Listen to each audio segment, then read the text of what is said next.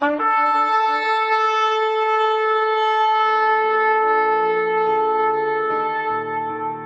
拜是本分，敬拜是机会，敬拜是恩典，敬拜是与神共享天伦。齐来敬拜。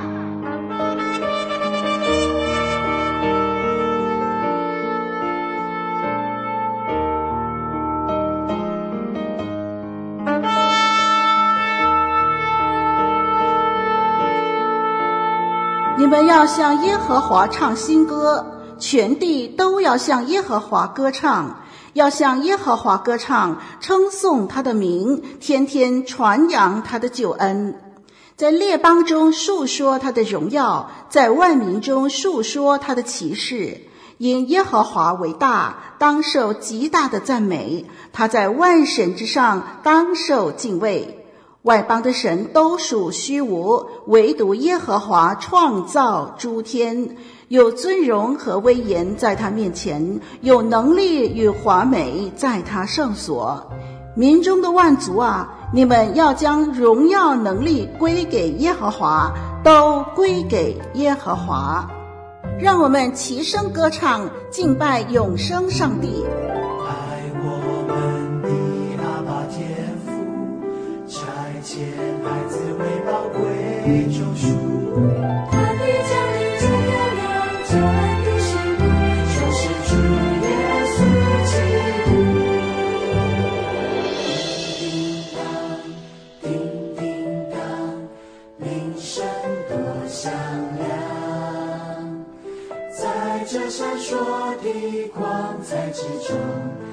禁不住歌颂。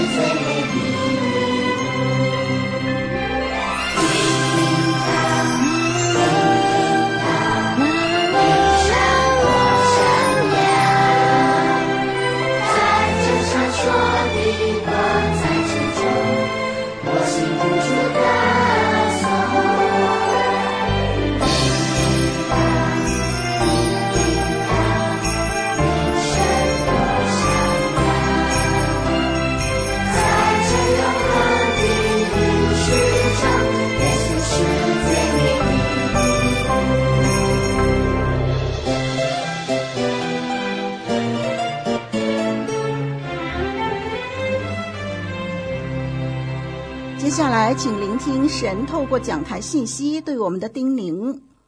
弟兄姐妹们平安，我是林老师，非常的欢喜在圣诞节的这个期间呢，可以跟弟兄姐妹一起的用上帝的话来彼此勉励，愿上帝赐福给大家。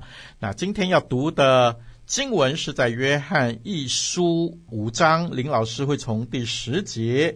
啊，一直要看到二十一节啊，那我们慢慢看哈。我们先从十节读到十五节。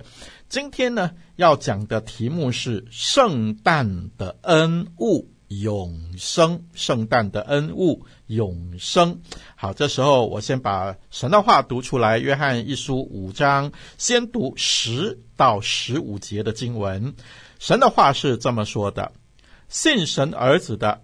就有着见证在他心里，不信神的，就是将神当作说谎的，因不信神为他儿子做的见证。这见证就是神赐给我们永生，这永生也是在他儿子里面。人有了神的儿子，就有生命；没有神的儿子，就没有生命。我将这些话写给你们信奉神儿子之名的人，要叫你们知道自己有永生。我们若照他的旨意求什么，他就听我们。就是我们向他存坦然无惧的心。既然知道他听我们一切所求的，就知道我们所求于他的无不得着。好，上半段的经文呢，我们先读到这里哈。下半段我们继续再读上帝的话。我们先来祷告，亲爱的天父，我们感谢你赐给我们你自己的独生爱子降世为人，因此今天我们在这里欢喜快乐庆祝圣诞节，主耶稣为我们降生的日子。主啊，我们这时候打开了你的话，我们求你让我们更明白这一份圣诞的恩物的意义。感谢主，听我们的祷告，我们将祈求是奉靠主耶稣基督的圣名，阿门。有一个孩子呢，学校啊、呃、办了一个圣诞的 party 啊、在 party 的里头有一个交换礼物的时间。那这个小朋友呢，希望。他能够送出的这份的礼物呢，让收到礼物的同学啊有大大的惊喜啊！所以呢，他就把他过去存下来的很多的零用钱呢都拿出来，然后他叫爸爸带他去买这个圣诞交换礼物的礼物啊。呃，当他到了玩具店的时候呢，啊、这个小朋友呢就走了好几圈啊，左挑右选，绕来绕去。他最后呢是看中了一个大型的娃娃啊，但是那个大大型的娃娃太贵了啊，所以他就只好选一个比较小的啊的娃娃，成为他交换礼物的这个礼物了。好、他非常精心的包装。啊，希望收到他礼物的小朋友呢，哇，充满欢乐。那他自己呢，呃，也很希望能够抽到一份他同学给他的礼物，也是可以充满快乐的。啊，他当然也有这样的一个期待了。那终于圣诞节的 party 呢开始了，同学们呢，啊，就把包好的礼物呢排在课室的一个角落。啊，当天最高潮的时间，当然就是小朋友大家交换礼物啦！哈，大家都出来啊，拿一个号码啊，你抽到的那个礼物啊，就是其他的小朋友为你预备的。哦，大家抽到别人的礼物啊，就拆开礼物纸，哇，大家都很高兴啊，欢呼啊！但是呢，这个小朋友拿到他抽到的礼物的时候呢，他发现，哎，这是一个包装比较简陋的礼物啊。但是他还是存着很大的期待了啊，希望里面是一个自己喜欢的礼物嘛。但是当他打开一看的时候，发现里头是一个旧了的魔术方块，而且他发现呢，呃，它有一些颜色的纸啊，也已经脱落了啊。他转起这个魔术方块的时候呢，也觉得卡卡的啊啊，可见呢，这个魔术方块真的是。已经旧了，已经坏了，所以旁边的同学们都在欢呼啊，很高兴啊，拿到他们的礼物。但是他一点都开心不起来。那天晚上他回家，爸爸终于问他了：“哎，今天交换礼物还好吗？”哦，这时候呢，他忍不住了，他就开始伤心的嚎啕大哭啊！他说：“我真的是太失望了，我这个同学真的是太坏了，他竟然把这么旧的礼物、坏的礼物来包给我啊！”所以他觉得自己好笨哦，他很难过。这时候，爸爸就安慰他，爸爸说：“哇，爸爸非常欣赏你这么用心为同学预备这么好的礼物。”啊，爸爸也安慰他啦。那可能这个同学家境真的很贫困哦，他不是故意欺骗你的，所以呢，你不要因此失去对同学的爱心哦。最后呢，爸爸说：“来。”我也预备了一份礼物，要和你换你手上的这个魔术方块礼物啊！说完之后呢，他就拿出了那个礼物，哇，原来就是那一天他绕来绕去，一直看，一直左挑右选那个大大的娃娃，而且爸爸包得很精致哦。这个小朋友呢，这个时候啊，转悲为喜啊，哇，好开心哦，跟爸爸交换这么好的一个礼物，所以他转过来对爸爸说：“爸爸，谢谢你。”你把最好的换掉了最坏的礼物，呃，弟兄姐妹朋友们，我不知道今年你会收到什么样的礼物，但是我知道圣诞节主耶稣来到我们的中间，就是阿巴天父为我们预备的一件最好的礼物。他要和你交换礼物哦，要把最好的永生给你给我。换走我们里头旧的、坏的、软弱的、失败的、卡卡的一切不好的，你愿意打开你的心门来收这一份，享受这一份无以伦比的礼物吗？好，在这段的经文的里头呢，我们来看第十到第十三节啊，这里说我们要怎么样得到这份礼物？很简单，第十节说这里。有一个叫做永生的啊，主耶稣要赐给我们永生。第十二节说，这个永生是什么呢？有了神的儿子，就有生命。什么生命呢？永远的生命。第十三节再一次说，我将这些话写给你们，信奉神儿子之名的人，要叫你们知道自己有永生。是的，这一份阿巴父把耶稣。当成礼物送给我们，成为我们的圣诞恩物，他就是要赐给我们永生。主耶稣道成肉身，终极的目的就是要赐给我们永生啊！当然，弟兄姐妹，在这里不是说每一个人都可以得到，而是谁可以得到呢？啊，经文说的很清楚，人有了神的儿子，主耶稣就有生命。如果你接受耶稣做你的救主，你就有生命，你就得到这份永生。没有上帝的儿子，你不愿意接受，你就没有永生啊！这个道理很容易明白嘛，哦，我们如果不小心掉到水里面去，如果有人来救我们，把救生圈丢给我们，如果我们接受这个救生圈，我们就可以得救嘛。但是如果你说我不要，我不要，哈哈哈，那我们就会往下沉哦，我们就得不到永生啊！这个道理很简单。所以不是每一个人都得到，盼望今天你可以得到，我们就可以得到永远的生命。那得到这个永远的生命和我们有什么关系呢？第十四、十五节这里说，好像在说祷告哈。我们如果向他求什么，他就给我们啊，他就听我们所求的，好像在讲祷告，对不对？那弟兄姐妹，其实这两节的经文呢，圣经是在强调我们和神的关系，这个关系呢，是可以在现实的生活中很实际的去经历到的，就是什么样呢？透过祷告啊，所以他说，这是我们向他所存坦然无惧的心，既知道他听我们一切所求的，就知道我们所求于他的无不得着啊。透过祷告。有一首诗歌，我不晓得听众朋友你有没有听过啊？它里头有一句歌词是这么唱的：“他说，每一次我祷告，我摇动你的手，祷告做的事，我的手不能做。”啊，这个歌词有一些人不喜欢，但是林老师觉得这正是一个密切关系的关键。怎么样呢？我们可以透过祷告。那个祷告的模式是怎么样呢？我摇动你的手，摇动神的手，这是何等密切的关系呀！哎呦，神那么伟大，那么慈爱，我竟然可以摇动他的手啊！这是我们跟神一个很密切的关系。我们最无助的时候，我们会去摇动谁的手？我们最需要的时候，我们就会去摇动谁的手？哈哈，林老师教会里头有好多的弟兄姐妹，我猜想没有一个人敢摇动我的手。呃，林牧师帮帮我嘛，没有人敢这样做，大概只有一个人敢，那就是我的师母，对不对呢？为什么？为什么？那就是关系了。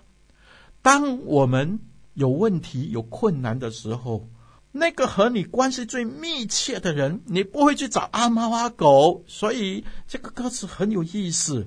这两节的经文就是要表达我们的祷告，强调我们和神的关系是一个非常密切的关系。那个关系密切到什么地步呢？十四节那里说：“这是我们向他所存坦然无惧的心了。”就是什么叫坦然无惧？就是有话直说，真诚的说，不用吞吞吐吐的说，因为他是慈爱的神，他不会责备，他可能知道我们 很糊涂啊，那他不会责备，我们可以坦然无惧的说啊。有时候我们跟人家说话啊，都要很小心，对不对？跟你的上司说话，跟你的顾客说话。啊，甚至跟我们的家人朋友谈话啊，都要很小心遣词用字啊啊！呃，但是我们跟这位上帝的关系呢，可以很密切，坦然无惧。十五节，既然知道他听我们一切所求的，就知道我们所求于他的无不得着。这里好像告诉我们说，你求什么，上帝就给我们哈。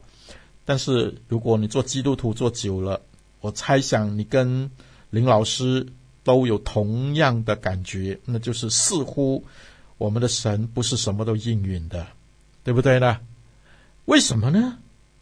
因为第十四节说嘛，第十四节说说，因为第十四节说，我们若照他的旨意求什么，他就听我们。很多时候我们不是照他的旨意求哦，所以你就可以看见我们的神呢，不是。啊，神话中的阿拉丁神灯哈，有求必应啊！照我们自我为中心的祈求，他就成就；在我们的短视祈求，他就成就。不是啊，而是我们谦卑来到他的面前，他用他的智慧来帮助我们呢，对不对呢？啊，我相信有很多人跟林老师也一样有过这样的经历。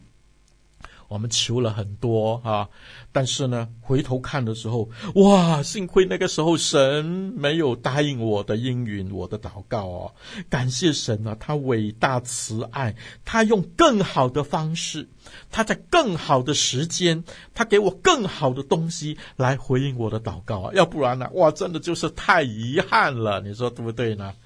是啊，弟兄姐妹，神不是阿拉丁神灯啊。所以他会按照他的心意给我们最好的。好，我记得我年轻的时候呢，啊，在教会里头很忙啊，哈，又要建礼拜堂，又要啊到外面去筹款，又要在教会里头教主日学，哇，很多东西做。我就跟神说：“神啊，我不可以生病啊，我不可以生病啊，你要保守我啊。”但是林老师记得啊，那个时候啊，差不多我每一年都会生三几次病哦，哦，都会睡三几次哦，好发高烧，真的没办法起来啊，啊，只好在床上好好休息。林老师记得最长的一次病了一个礼拜，怎么样都不会好，怎么样看医生，吃了药，然后又来吃了药，又发高烧，一个礼拜啊，整整一个礼拜啊。到第八天的时候，我再去看医生，医生只好跟我说没有办法，你只好住院全身检查。那个时候我就只好住院，住了四天，也不知道什么原因。后来医生有跟我说啊，你要记得回来复诊。那我也没有时间，也没有回去了，啊，就就好了。人家问我你住院什么病，我也不知道，就是要住院就对了哈。感觉诶为什么这个样子呢？我明明很忙，上帝好像又没有保守我啊！直到五六年前呢，啊，那时候年纪大了，要做一个全身检查，然后就到医院去做全身检查。哇，那个医生一看到我，他就说：“哇，你们真的是要来做检查哈？因为我们的国家哈。”对大肠癌啊，没有医疗常识。其实大肠癌可以完全控制跟杜绝的，只要早一点检查，把大肠里头的息肉拿掉，那就不会有大肠癌了。就这么简单。你要跟你的朋友们这样讲，叫你的朋友跟你这个年龄的都一起来做检查。哎，林老师就想起一件事情哦。在十多年前，我病了一个礼拜，住院全身检查，出院之前，那个医生就告诉我说：“你要回来复诊，因为发现你的大肠里头有一个息肉哦。”哇！我倒抽一口冷气啊！我在想，如果那一次不是发烧的话，我就不会进院。那个息肉恐怕……就会变成癌症哦。林老师早在好多年前就大肠癌挂了。回头想的时候，就充满感恩了。神那个时候没有按照林老师的祷告哦，不要生病。神让我生了足足一个礼拜的病，还住院四天。所以圣经上说什么呢？圣经上说我们很笨呐、啊，我们很短视啊，我们很无知啊。但是我们可以尽管坦然无惧的来到他的面前。多么美好的一个关系，对不对呢？啊，他会用他的美好的旨意来成就。弟兄姐妹，你愿不愿意和神建立一个这么美好的关系呀？他用他的丰富，用他的智慧，用他的伟大和慈爱来帮助我们啊！我不晓得你愿不愿意，但是我们的神很愿意呀。所以，圣诞节就是他主动来到我们的身边，主动要和我们互动，要和我们建立一个这样的关系。你愿意吗？他要用他的永生中的伟大和慈爱来帮助你，帮助我。他要把他最好的来换掉我们最不好的。你是否愿意？好，求主帮助我们回应我们的神，好吗？因为这一份的圣诞恩物永生真的是太重要了。好，我们再来看约翰一书的呃下半呃的经文哈，就是刚才从十读到十五节，现在林老师要从十六读到二十一节啊，那是另外一处，也是谈到永生跟恩物的问题，请听上帝的话说。人若看见弟兄犯了不至于死的罪，就当为他祈求，神必将生命赐给他。有至于死的罪，我不说当为这罪祈求。凡不义的事都是罪，也有不至于死的罪。我们知道，凡从神生的，必不犯罪；从神生的，必保守自己，那恶者也就无法害他。我们知道，我们是属神的，全世界都握在那恶者的手下。我们也知道，神的儿子已经来到，且将智慧赐给我们，使我们认识那位真实的。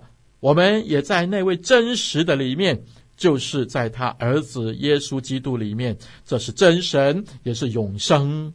最后一节，小子们呐、啊，你们要自守，远避偶像。哎，这前前面十六到二十节呢，啊，这里讲到一个至于死不至于死的罪啊，还有不至于死的罪吗？罗马书不是说罪的工价就是死？哪里有大罪小罪啊？啊，在这里呢，确实有告诉我们有不至于死的罪。但是呢，我想我们了解了什么是至于死的罪，我们就可以了解这段经文中不至于死的罪是什么了。那十六节说有至于死的罪，就是说我不说当为这罪祈求。圣经的意思就是你连求都不用。如果他有至于死的罪，你连求都不用，包死一定灭亡。那到底是什么罪那么严重啊？对不对呢？好，马太、马可、路加福音都同样说到一件事情，很严重，亵渎圣灵总不得赦免哦，包死一定灭亡，亵渎圣灵。但是如果我们研究马太、马可说亵渎圣灵总不得赦免的上下文，说什么呢？说到耶稣基督，他用他的灵，他用他的权柄赶鬼，那个时候呢？周围的人都不相信他，都怀疑他，都说耶稣的工作是一个骗局啊！所以在这里其实很容易明白，很明显的，就是说到我们不承认主耶稣基督他所说的，不承认主耶稣他的福音、他的拯救、他的权柄，这样的人呢，就称为亵渎圣灵。然后指着骂耶稣说：“你是一个骗人的，这样的人不能够得救，因为他不信上帝的作为，他不信主耶稣基督的福音，这等人包死。”哎，其实也跟我们刚才所说的一样，对不对呢？信耶稣的人有永生，不信耶稣的人没有永生。有神儿子之名的有永生，没有神儿子之名的有永生，没有永生，对吧？哎，其实路加福音也记载了这段事情，就是亵渎圣灵不得赦免。但是路加福音就没有记载赶鬼的事情，就把整个真意、真正的意义写出来。十二章路加福音八九节是这样说的：“我又告诉你们，凡在人面前认我的，人子在神的使者面前也认他；在人面前不认我的，人子在神的使者面前也不认他。”嘿，很熟悉，对不对？这跟我们刚才所说的“人有了神的儿子就有生命，没有神的儿子就没有生命”哦，类似的话。所以在这里的重点是什么呢？重点还是一样。重点就是刚才我们所读的第二十节有一个总结，他告诉我们，耶稣基督就是神的儿子，他就是拯救者，他就是基督，他是真神，也是永生。这是阿巴天父为我们预备的恩物，有了它，我们就有永生。所以第二十一节说：“小子们啊。”你们要自守，远避偶像。什么叫做远避偶像呢？远避偶像的意思就是一个充满恩惠的生活。偶像是什么呢？凡是和神对立的都是偶像。偶像有两种，一种叫做有形的偶像，一种叫做无形的偶像。什么是有形的偶像呢？有一些人信了主以后。就会来教会啊，请啊林老师还有教会的执事们一起到家他家啊，把偶像给拿走，给破碎。不管的是这个偶像是男的还是女的，是有胡子的还是没有胡子的，拿着刀的还是拿着枪的啊，不管是放在地上的还是贴在门上的啊，全部奉主耶稣基督的名，把这些有形的偶像全部收来，破碎它，丢到垃圾桶或者把它烧掉。要除去凡是与神对立的有形的偶像，那还有一种就叫做无形的偶像。有形的偶像很容易啊，无形的偶像有时候好难啊。在我们的心里头有很多无形的偶像，这些的偶像，神说，我们既然有了永生，我们要除去。除去了，我们才能够有一个充满恩惠的生活，否则我们会被他捆绑。林老师在查考圣经的时候，发现圣经里头啊，一谈到拜偶像呢，就跟贪婪有关系啊。一谈到拜偶像，就谈到贪婪；一谈到拜偶像，就谈到贪心、恶欲啊，这些东西就会出来，都是内在的。所以内在的偶像有时候比外在的更难除去，因为我们有很多的贪呢啊啊贪名贪利啊贪色贪钱贪吃，有时候偷懒贪闲等等等等等等，很实际对不对？很实际啊！为什么那么难除掉呢？因为你不说，没有人知道。还有，就算人家知道，有很多人都不愿意说。所以圣经说，如果这些无形的偶像不除去啊，这些的贪欲不除去的话，有些是不能够承受神的国，但是有一些是在肉身上要受审判。所以你不要以为说贪喝酒啊、贪吃啊没有事情啊，有时候是啦，我们得救了，但是我们的肉体。有一天会找我们算账的哈，彼得前书四章六节说，在肉身上恐怕我们会受审判。那怎么办呢？哦，一个充满恩惠的生活，是不是就是无欲无求，四大皆空？那我们就充满恩惠的生活，是不是这样呢？不是啊，圣经不是这样说。圣经说什么呢？圣经说远避偶像。那就是一个充满恩惠的生活。什么叫做远避偶像呢？啊，有一点难理解。好，林老师接下来讲三个故事，一个在旧约，一个在新约，一个在现代。旧约所罗门王，上帝问他，你要什么？所罗门求什么？他说求智慧，因为我要管理上帝你给我的这个国家的百姓。哇，上帝知道这个人以神的心为心哈。所以只给他智慧。所罗门什么都没有吗？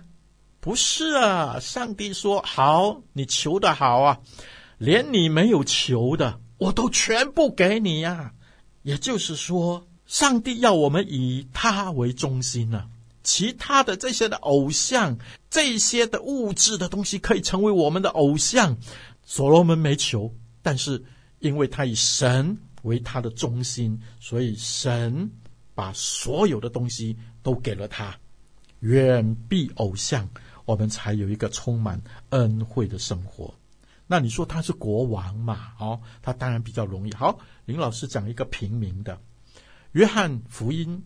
福音书的最后一卷，最后一章，二十一章，约翰福音那里讲到彼得一群人一夜劳力一无所获，对吗？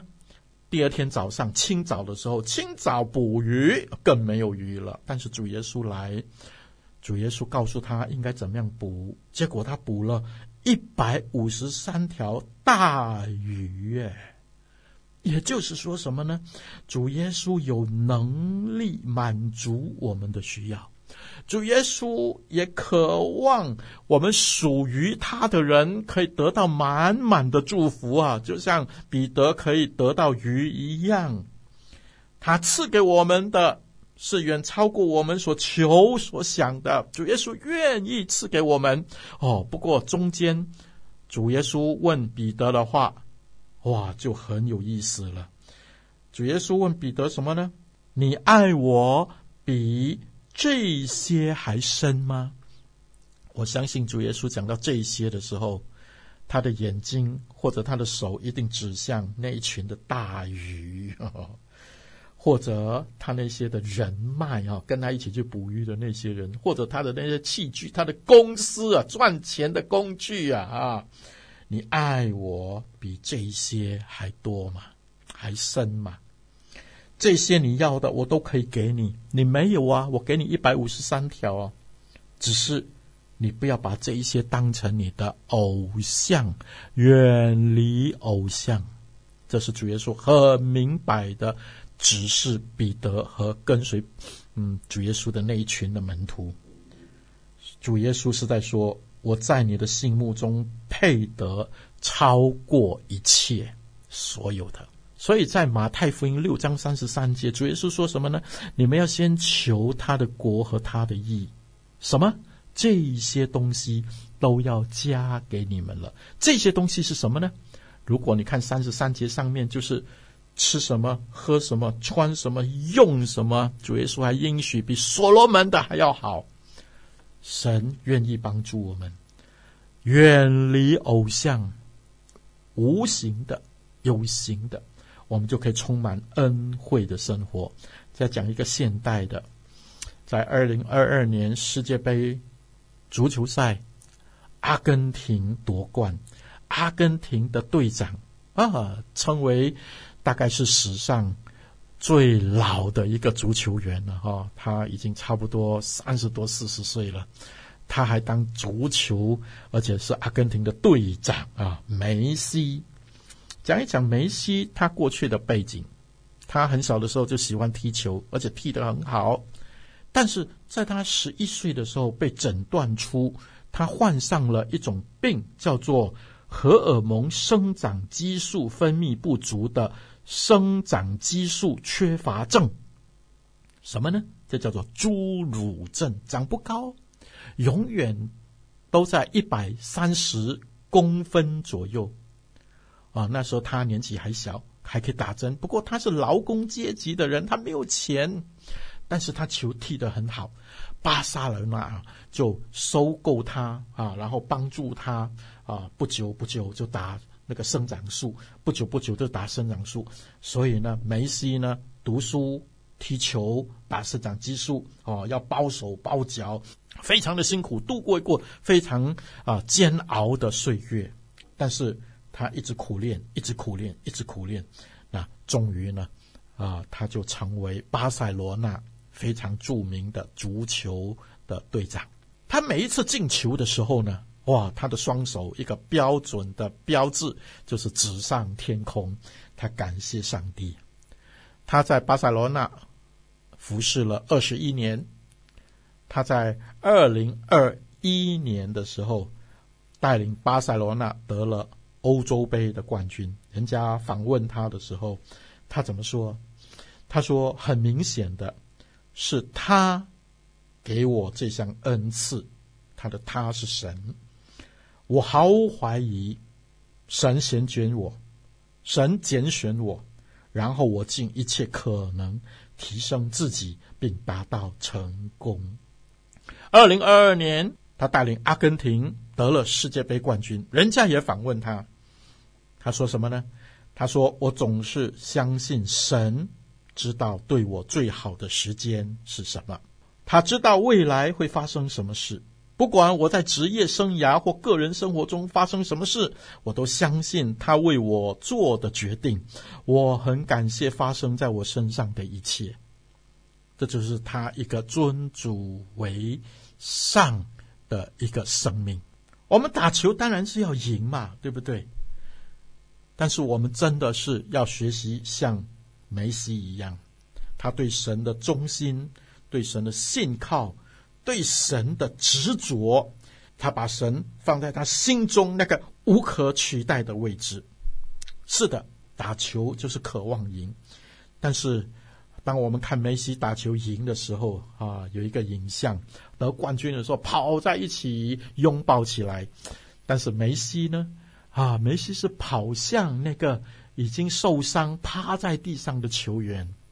有时候他赢球的时候，他反而是跑向敌对方的球队去安慰这些失败的人，鼓励他们重新再来。有一些的画面是他打赢了那些输球的队员，排队一个一个来跟他握手，来跟他拥抱。哇，真的是不是球技的问题呀，而是这个人他有上帝的品格的问题。你说对吗？所以人家称梅西叫做球神呢，但是弟兄姐妹，他也不喜欢这个称号。他说他不喜欢“球神”啊这个字，他不喜欢。他说不是我能做什么，是上帝自己做成的。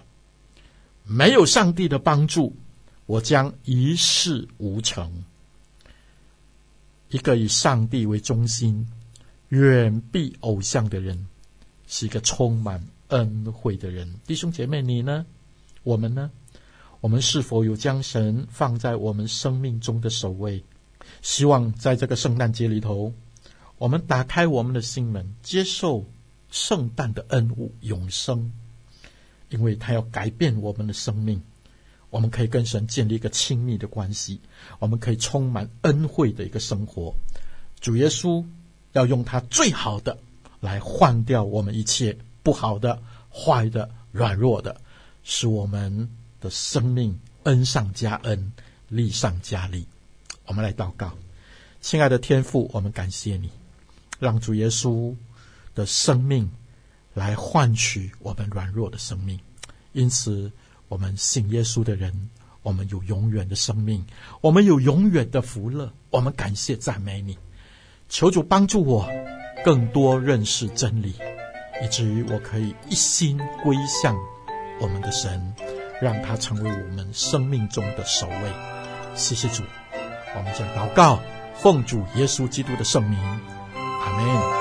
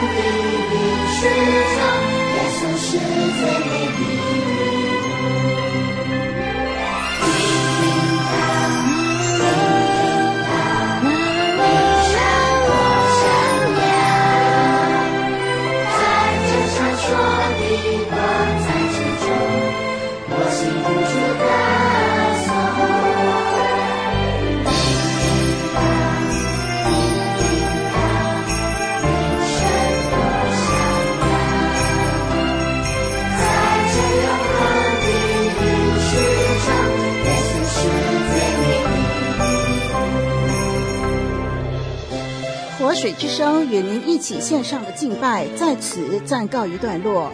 我们将在每个星期天与您一同敬拜神，欢迎锁定我们的网址。上帝祝福你。